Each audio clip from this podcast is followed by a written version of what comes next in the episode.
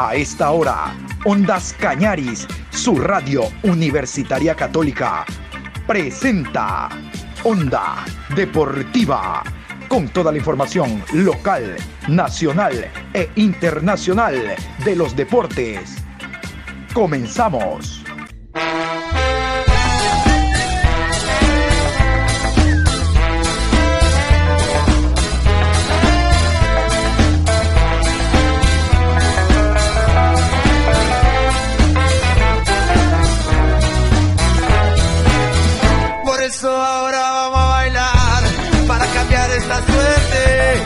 Sabemos gambetear para ausentar la muerte.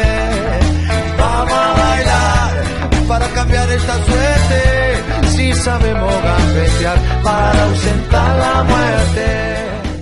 Hola, ¿qué tal? Buenas tardes, Juan Pablo. ¿Cómo está usted? A esta hora iniciamos la programación Onda Deportiva. Vamos a indicarles que en esta programación 1082 es el programa del día de hoy, hoy miércoles 16 de noviembre, estamos a cuatro días del el Mundial. Cuatro, ya comenzó hace rato la cuenta regresiva y nosotros de este domingo ya estaremos atentos al debut de la selección ecuatoriana de fútbol ante Qatar después de las 11 horas, 11 y 15 aproximadamente, pero usted estará muy temprano de seguro enganchado con toda la ceremonia que significa este nuevo mundial, donde nosotros estaremos, Chile no, Perú tampoco, los árbitros menos. Quiero contarles y hablar de lo que será el grupo B. ¿Por qué? Porque en el grupo B, donde está Inglaterra, donde está la selección de Estados Unidos, donde está eh, Irán y lo propio Gales, quiero contarles que este grupo B está al ladito del nuestro, de la... ¡Ay, qué sabido! No, no, es que el primero del grupo A juega contra el segundo del B y el segundo del grupo A juega contra el primero del B. Es decir, yo creo, no sé ustedes, que nosotros como segundos del grupo A, detrás de eh, Países Bajos, vamos a enfrentar a la selección de Inglaterra, reeditando lo hecho en el Mundial de Alemania, ¿se acuerdan? Cuando pasamos a octavos, ¿ah? ¿Se acuerdan? Bueno, entonces eh, destaquemos que el primero, que puede ser Países Bajos, enfrentaría a la selección de Estados Unidos, que es la llamada a quedar en el grupo B detrás de Inglaterra. La casa de apuestas, las estadísticas, la historia, cómo llegaron, dice que en este grupo Inglaterra sería la primera y segundo Estados Unidos. No hay chance ni para Gales ni para Irán, no hay chance. Y yo quiero en esta mm, programación que ustedes escuchen primero el análisis que hay en torno a la selección inglesa, lo que presenta, cómo llegó la selección base, los jugadores más importantes y qué se puede esperar de los inventores del fútbol. Vamos a continuación con los detalles de la selección de Inglaterra. Vamos con la selección inglesa. Lo primero que tengo que decir es que eh, tiene la mejor delantera, em, por lo menos de tres cuartos de campo hacia arriba que yo recuerdo en Inglaterra desde el Mundial del 90 y del 86, con aquel equipo que tenía con Peter, con Peter Beasley, con John Barnes, eh, con Gary Lineker, etc. Creo que tiene una gran camada de, centrocampistas ofensivos y delanteros. Ha tenido algunas bajas de las que luego vamos a hablar. Ya tenemos la convocatoria completa. Pero Gareth Southgate, al que estáis viendo aquí, eh, creo que mm, no está siendo capaz de, levantar el equipo. Es verdad que ha sido semifinalista de una Copa del Mundo y es verdad que fue finalista de la Eurocopa y todo eso es cierto, pero yo siempre tengo la sensación, llegó en septiembre de 2016, que Gareth Southgate no termina de ser capaz de explotar al 100% a esta selección inglesa. Vamos a analizar eh, la convocatoria completa esta sí va a ser la convocatoria completa, por supuesto, porque merece mucho la pena. Lo que yo creo que puede ser el once titular eh, y muchas más cosas. Venga, vamos allá. Y esta selección inglesa que ha cambiado el dibujo, que venía jugando con defensa de cuatro, en jugó con tres centrales en el Mundial, o cambió de vez en cuando a cuatro, se consolidó con cuatro y creo que va a jugar con tres centrales otra vez. Eh, porque después del 0-4 contra Hungría, que fue un varapalo tremendo, yo creo que ha, vuelto a cambiar eh, Gareth Southgate. Veremos qué pasa en el Mundial. Tiene bajas, luego las comentamos y vamos a hablar de algunos jugadores en concreto. Lo primero, como siempre, vamos a ver la convocatoria completa, que de Inglaterra merece la pena, por supuesto, y vamos a analizar a todos los jugadores. Ese sería un once bastante razonable de Inglaterra con los tres centrales. Vamos a arrancar con los porteros. Para mí, el, titular debería ser Pickford, el portero del Everton, que es el de los tres el que más experiencia tiene en la selección, aunque no me parece el jugador que llegue en mejor forma en la portería, sinceramente, Pickford. Creo que de los tres porteros que ha llevado Inglaterra, el que llega mejor es Ramsdale. Llega mejor en cuanto a lo bien que le está haciendo el Arsenal en la liga, que está líder en la Premier, y también las, actuaciones individuales. A mí me parece que Estoy convencido que va a ser el portero de la selección para mucho tiempo. Estoy convencido con sus 24 años. Y yo creo que Ramsdale tiene bastantes opciones de, ser el, titular. Y luego eh, Nick Pope, que es más mayor, 30 años, del Newcastle, también está haciendo una temporada bastante interesante. Es bastante bueno bajo palos. Yo creo que de los tres, sinceramente, el que llega en peor forma es Pickford, pero también es verdad, ha hecho muy buenos partidos también, ¿eh? pero también es verdad que yo creo que es el que más experiencia tiene y seguramente es el que juegue. Vamos con, el lateral derecho, la baja definitiva de Rick James, que sería el titular para mí indiscutible, le abre hueco a un Alexander Arnold que no está haciendo su mejor temporada, ni mucho menos en el Liverpool. A mí me parece que Alexander Arnold está bastante lejos de su mejor forma, le estamos viendo llegar menos al ataque y los problemas a la espalda los ha tenido siempre para defender. Y es verdad que Inglaterra es un equipo que a veces repliega bastante, ¿no? Y yo creo que por ahí puede tener su opción Trippier, el, lateral del Newcastle, el, ex del Atlético de Madrid, entre otras muchas cosas, por lo bien que le fue a Trippier a balón parado en, el Mundial del, 2018. Eso para, para Southgate seguro que lo tiene en la retina y lo recuerda lo bien que funcionó Trippier por ahí.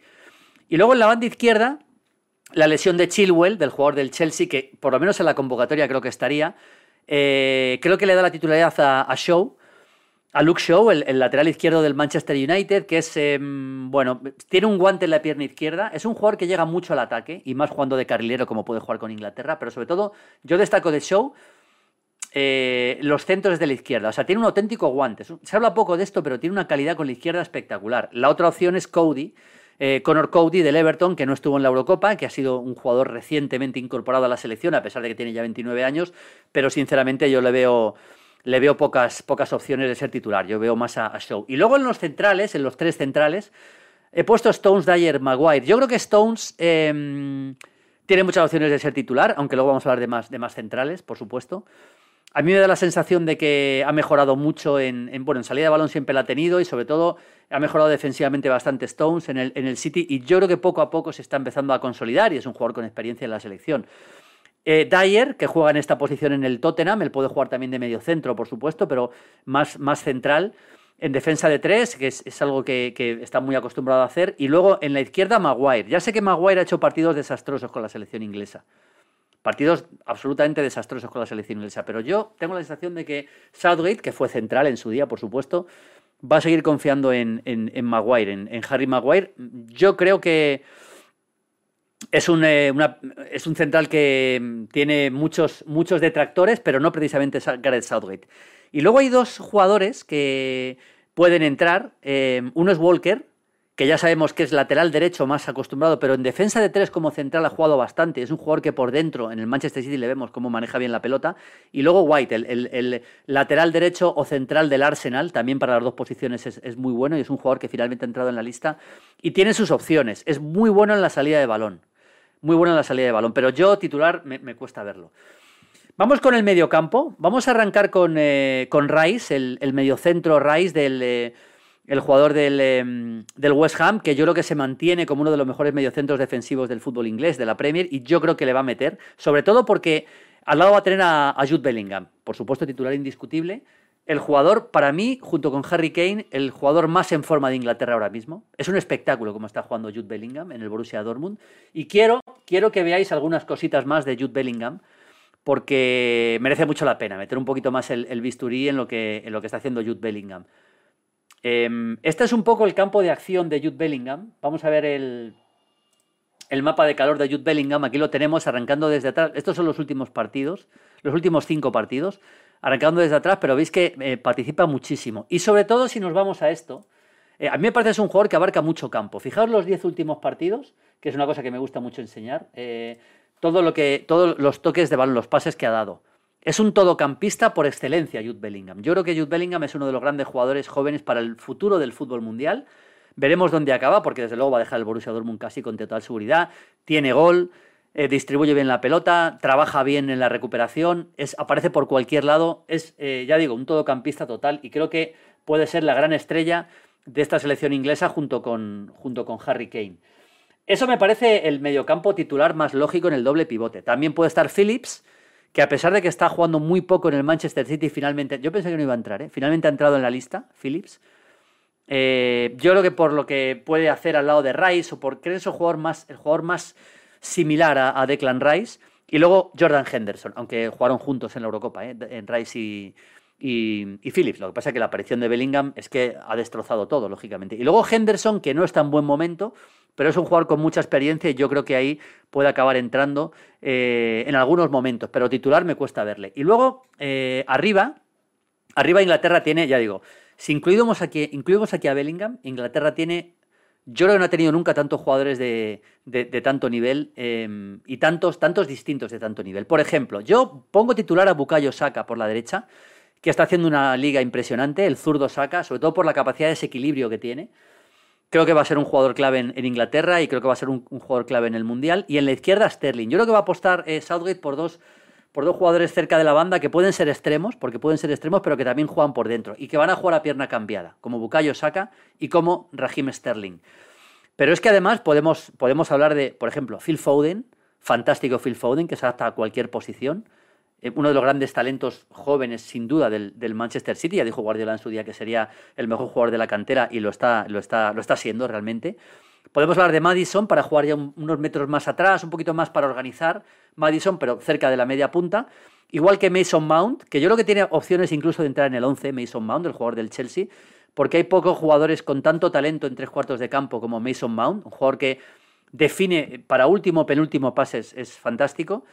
Y luego eh, dos jugadores más como Gallagher, que creo que se ha ganado el estar en, esta, en esta lista, a pesar de que no es, eh, no es eh, lo indiscutible en su equipo que vemos a otros jugadores, creo que se ha ganado. Está buscando muchos jugadores de tres cuartos de campo con talento para jugar con mucha libertad, por si no quiere jugar con extremos como pueden ser Saka y Sterling. Y por supuesto Grealish, que no acabo de ver el mejor Grealish en el Manchester City, cerca del costado izquierdo, sería en este caso por Sterling, pero también es un futbolista que, que puede hacer mucho daño. Y luego arriba, por supuesto, la otra gran estrella de la selección inglesa, que es Harry Kane. Harry Kane es, eh, es una auténtica maravilla, sobre todo es el, capitán de la selección inglesa, el jugador más importante, ahora mismo lo sigue siendo también, desde luego, pero es verdad que, que, mm, eh, yo creo que la clave de Kane es sobre todo la capacidad para jugar lejos del área. Estamos hablando de un delantero goleador, pero yo creo que la capacidad es para, eh, de Kane es, para jugar lejos del área también. Y esto lo vamos a ver, lo vamos a demostrar. Fijaos, esto es una auténtica barbaridad lo que os voy a poner. Fijaos lo, lo que hace Harry Kane, los pases en los últimos partidos de Harry Kane. Hablamos de un delantero centro que casi casi es un todocampista también, como decía antes de Jude Bellingham. Fijaos por dónde aparece, por dónde se mueve Harry Kane. Yo creo que no he visto en Inglaterra un delantero tan completo nunca jamás.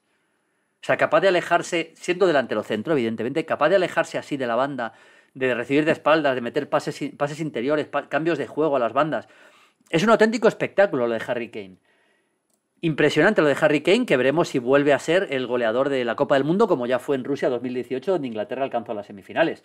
Desde luego es uno de los hombres clave. Y luego también hay dos delanteros más. Uno que no es un 9 puro, por lo menos yo no le considero un 9 puro, que es Marcus Rashford. A mí me gusta más en la izquierda, pero es verdad que en el Manchester United está jugando mucho de delantero centro. Me gusta más en la izquierda porque me gusta mucho más con espacios, arrancando desde mucho más atrás. Y para eso Rashford mejora en la izquierda. Y el otro es Wilson, que este es más un 9, el, delantero centro del Newcastle, que se ha acabado ganando. Yo creo que al final para llevar un 9 más puro, porque Harry Kane es mucho más que eso, a, Wilson. Yo creo que para minutos finales, pero desde luego titular me parece, me parece muy difícil de ver. Esta es la selección inglesa, hemos visto todos los convocados todos los convocados. Este es el 11 que yo creo titular, pero desde luego hay muchas posibilidades. Y vamos a ver, Inglaterra llegó a semifinales en el último mundial basándose sobre todo en muchas, entre otras cosas, en el balón parado. Acordaos, en el balón parado en el, último mundial. Veremos si es capaz Inglaterra de mejorar. Eh, porque es verdad que sin hacer un fútbol excelente, porque es así, y con un técnico que yo creo que es fácilmente mejorable, sinceramente, como es eh, Gareth Southgate, hablamos del último finalista de la, Eurocopa, y el último semifinalista del Mundial. Es decir, que Inglaterra está ya acercándose mucho a lo que puede ser un gran título como ya fue el de 1966.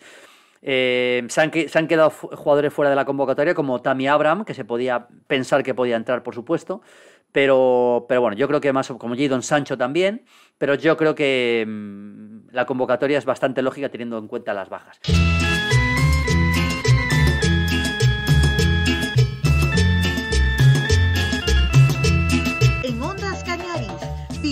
el Mundial de Fútbol Qatar 2022. Así es, estamos en la onda mundialista nosotros. Y como les decía, vamos a escuchar los detalles, la preparación, cómo llegó la selección de Estados Unidos para ubicarse en este grupo B. Recuerdan ustedes el sorteo, Inglaterra, Estados Unidos, Gales e Irán. ¿Irán o no Irán? Vamos a escuchar el análisis de la selección de Estados Unidos. Y lo cierto es que esta selección de Estados Unidos, dirigida por este hombre que estáis viendo, por Greg Berhalter, que es un, jugador, un técnico que en su día fue jugador, todavía bastante joven, con 49 años, es una selección muy bonita de ver.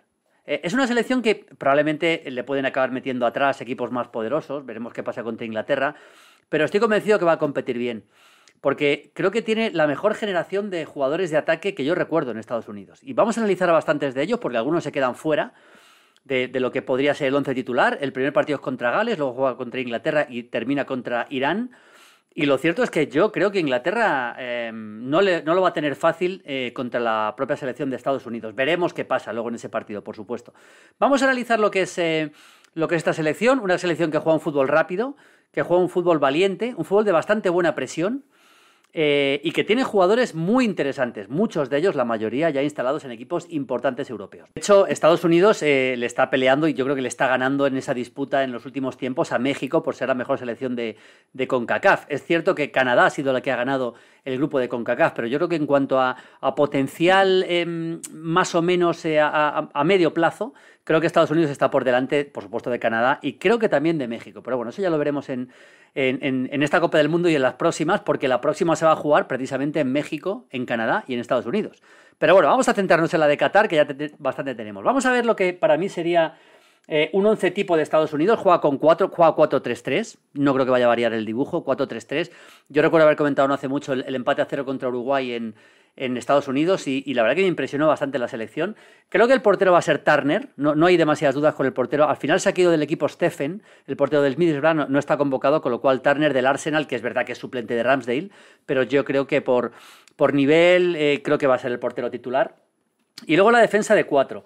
El tema del lateral derecho es bastante curioso porque tiene, tiene bastantes laterales derechos de bastante nivel. Yo he puesto titular a Serginho Dest, que ahora como sabéis está en el Milan, el ex jugador del Barça, que yo creo que fundamentalmente en ataque es muy, es muy poderoso y muy peligroso, muy rápido. Luego defensivamente probablemente es otra cosa, pero yo creo que de los tres laterales que os voy a contar es el que es el de más nivel. Otro es de André Jetlin. Yo recuerdo haber visto a Jetlin en aquel, en aquel eh, Mundial Juvenil, Mundial Sub-20 que se jugó en Turquía y me impresionó. Luego fue fue a jugar precisamente al fútbol turco y ahora ha vuelto ya para jugar en, Em, en, Estados Unidos, está en el Inter de Miami, y puede ser una buena solución, pero es que también tiene a Scali. Scali es el lateral derecho del Borussia Mönchengladbach. Justo em, acabo de comentar el partido que le ha ganado el Borussia Mönchengladbach, que, que le ha metido 4-2 al Borussia Dortmund, y ha estado muy bien Scali, y es una posibilidad. En ese partido contra Uruguay que yo os comentaba, jugó Scali por un lado y por el otro, evidentemente, ahí sí que no hay mucha duda, va a ser Anthony Robinson, el lateral que está jugando en el Fulham, un lateral bastante, bastante ofensivo, bastante rápido. Y yo creo que mm, me da la sensación de que ahí no tiene, no tiene muchas dudas eh, Beralter con, con Robinson. Pero luego también hay otro central que os quiero hablar. Bueno, Long, Long por supuesto, es uno de los, de los centrales titulares, sin duda, central por la izquierda. Y yo me inclino por Zimmerman, el jugador de Nashville, que sería, sería el jugador que, que juega por la derecha, que está haciendo una. Bueno, ha hecho buenas temporadas en la, en la, en la MLS, sobre todo esta última con el Nashville, que ha sido el equipo que ha, que ha debutado en MLS. Pero es que yo he visto algunos partidos en el Celtic a Carter Vickers, que es verdad que es un, es un central que no es demasiado rápido, pero es muy contundente. Y yo creo que por el nivel individual, por el hecho de jugar una liga como la escocesa, es posible que pueda acabar entrando. ¿eh? No, no descarto que pueda acabar entrando Caster Vickers, pero bueno, sería, la defensa sería esta la más lógica. Vamos con el mediocampo. Quiero hablar de jugadores eh, ya muy importantes. Uno es Tyler Adams.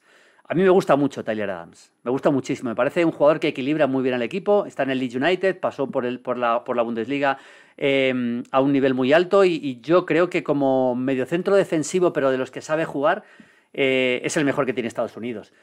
quiero que veáis algunos, eh, mapas de calor. Ya sabes que me gusta también enseñar esto para, para demostrar un poco lo que estoy diciendo. ¿no? Fijaos en el mapa de calor de, Tyler Adams de los últimos cinco partidos, por ejemplo, que es lo que yo le podemos ver, ¿dónde se mueve? Él, se mueve por toda la zona media, un poquito más arriba, no llega a tres cuartos de campo, pero por toda la zona media. Y lo que vamos a hacer ahora también es ver los pases de Tyler Adams, porque yo creo que es un jugador que interviene mucho en el juego. Y creo que en una selección como Estados Unidos, que tiene muchos jugadores muy de ataque por delante, muy de ataque por delante, yo creo que eh, eso le va, le va a, funcionar muy bien a, Tyler Adams. Vamos a verlo exactamente, está pensando la maquinita, ahí está, fijaos, en los últimos 10 partidos, todo lo, que, todo lo que hace Tyler Adams, todo lo que participa.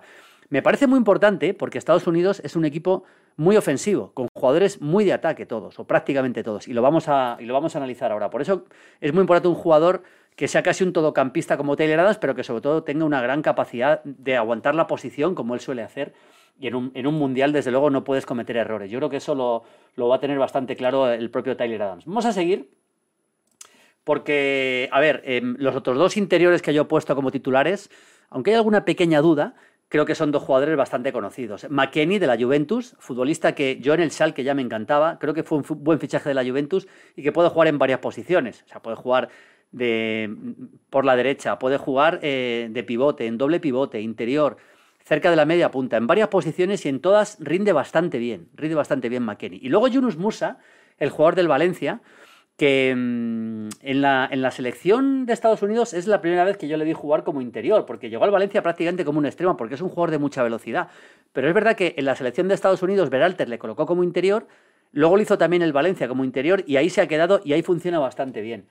Y también quiero que veamos, porque yo creo que va a ser un jugador importante también en, el, en la selección de, Estados Unidos, quiero que veamos en los últimos partidos cómo sí que es cierto que él tiene esa tendencia a acercarse a la banda. Aquí lo tenéis. O sea, él juega de interior, es un jugador que de interior puede funcionar, pero con esa tendencia evidente a acercarse a la banda. Y si vemos los pases de, del, propio eh, Yunus Musa, que es un jugador que yo creo que puede hacer un buen mundial, creo que puede hacer un buen mundial, fijaos cómo se ve claramente se ve claramente, o sea, em, mucho, más, mucho más peso en el juego, Yunus Musa, arrancando desde muy atrás, pero en el costado derecho que en el costado izquierdo. Aquí lo tenéis. Yo creo que por ahí es un jugador que puede aportar mucho, aunque en este, en este caso le he, puesto en, le he puesto en la izquierda porque McKenny también juega a la derecha. Y por eso, por eso, amigos de Mundo Maldini, tengo alguna pequeña duda de si podría al final ganarle la, ganar el puesto Aronson. Aronson es un jugador eh, mucho más ofensivo, bueno, o muy ofensivo, digamos. No mucho más ofensivo que Musa, que Musa también es ofensivo, pero yo creo que todavía más para jugar directamente en tres cuartos de campo, cerca de la media punta. Eh, y yo creo que por ahí, si quiere arriesgar más, incluso cambiar el dibujo a un doble pivote y luego meter a, Aronson por delante, ahí podría ser eh, asumir un poquito más riesgo. y luego arriba, es que arriba tiene mucho, es que arriba tiene mucho. hablamos de, para mí, este sería el equipo titular. Lo que le falta seguramente es un delantero centro de primer, primer nivel, aunque Ferreira lo ha hecho muy bien. Vamos con Ferreira primero. Ferreira lo ha, hecho, muy bien en la, en temporada en la MLS. En, en, Dallas es un jugador muy joven, colombiano de nacimiento, que está empezando a, sacar los dientes, digamos, en el, eh, en, el fútbol de más alto nivel, que yo creo que acabará llegando a Europa. No creo que tarde mucho en llegar a Europa. Y quiero que veáis también los pases, pues es un jugador que se mueve mucho, Ferreira. Es, esta es la, la participación de Ferreira más en ataque, pero fijaos todo lo que hace en su propio campo, ¿eh?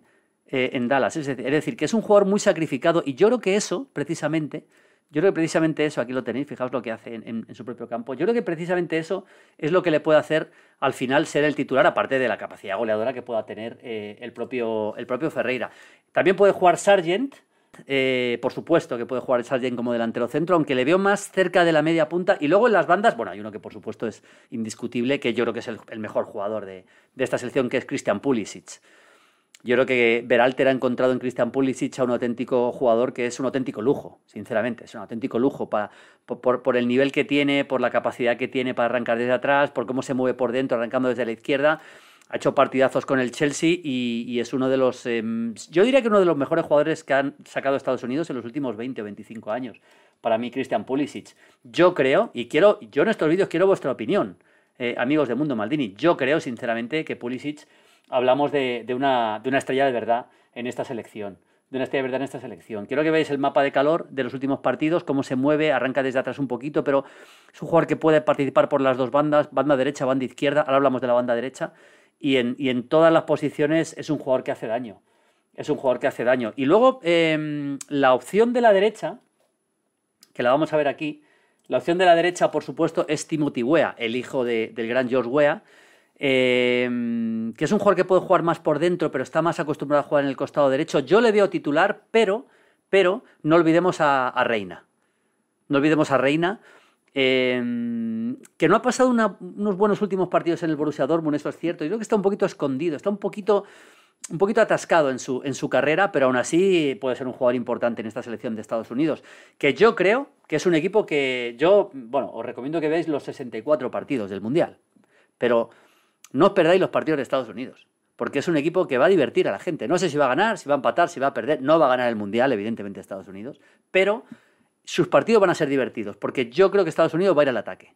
Creo que va a ir al ataque. El, partido, lo decía el otro día Belalter en una entrevista, eh, es el equipo con menos experiencia de todos, de los tres del grupo. Incluso Irán tiene más experiencia. Eh, es así, lo veréis en el vídeo que voy a hacer de Irán. Tiene más experiencia Irán también, pero em, y por supuesto país de Gales. Pero yo creo que los partidos de Estados Unidos van a ser muy divertidos porque es un equipo atrevido y ofensivo. De esta manera cerramos la programación deportiva a esta hora de la tarde. Recuerden, hay que estar muy atentos y ya metiéndonos en cada uno de los grupos de las selecciones, de los equipos, cómo llegan a la preparación de este mundial. ¿Usted cree que va a haber algún alguna selección no programada que dé la sorpresa? Mm, Insúa ayer decía que no. Yo estoy de acuerdo con ellos, ¿no? Bueno, Vámonos entonces despidiendo porque ya está listo Patricio San Martín con Clásicos por Siempre, Isi Bonilla también con la programación de Parada Musical y todo lo que envuelve a Ondas Cañaris en el horario de la tarde. Si sabemos para la muerte.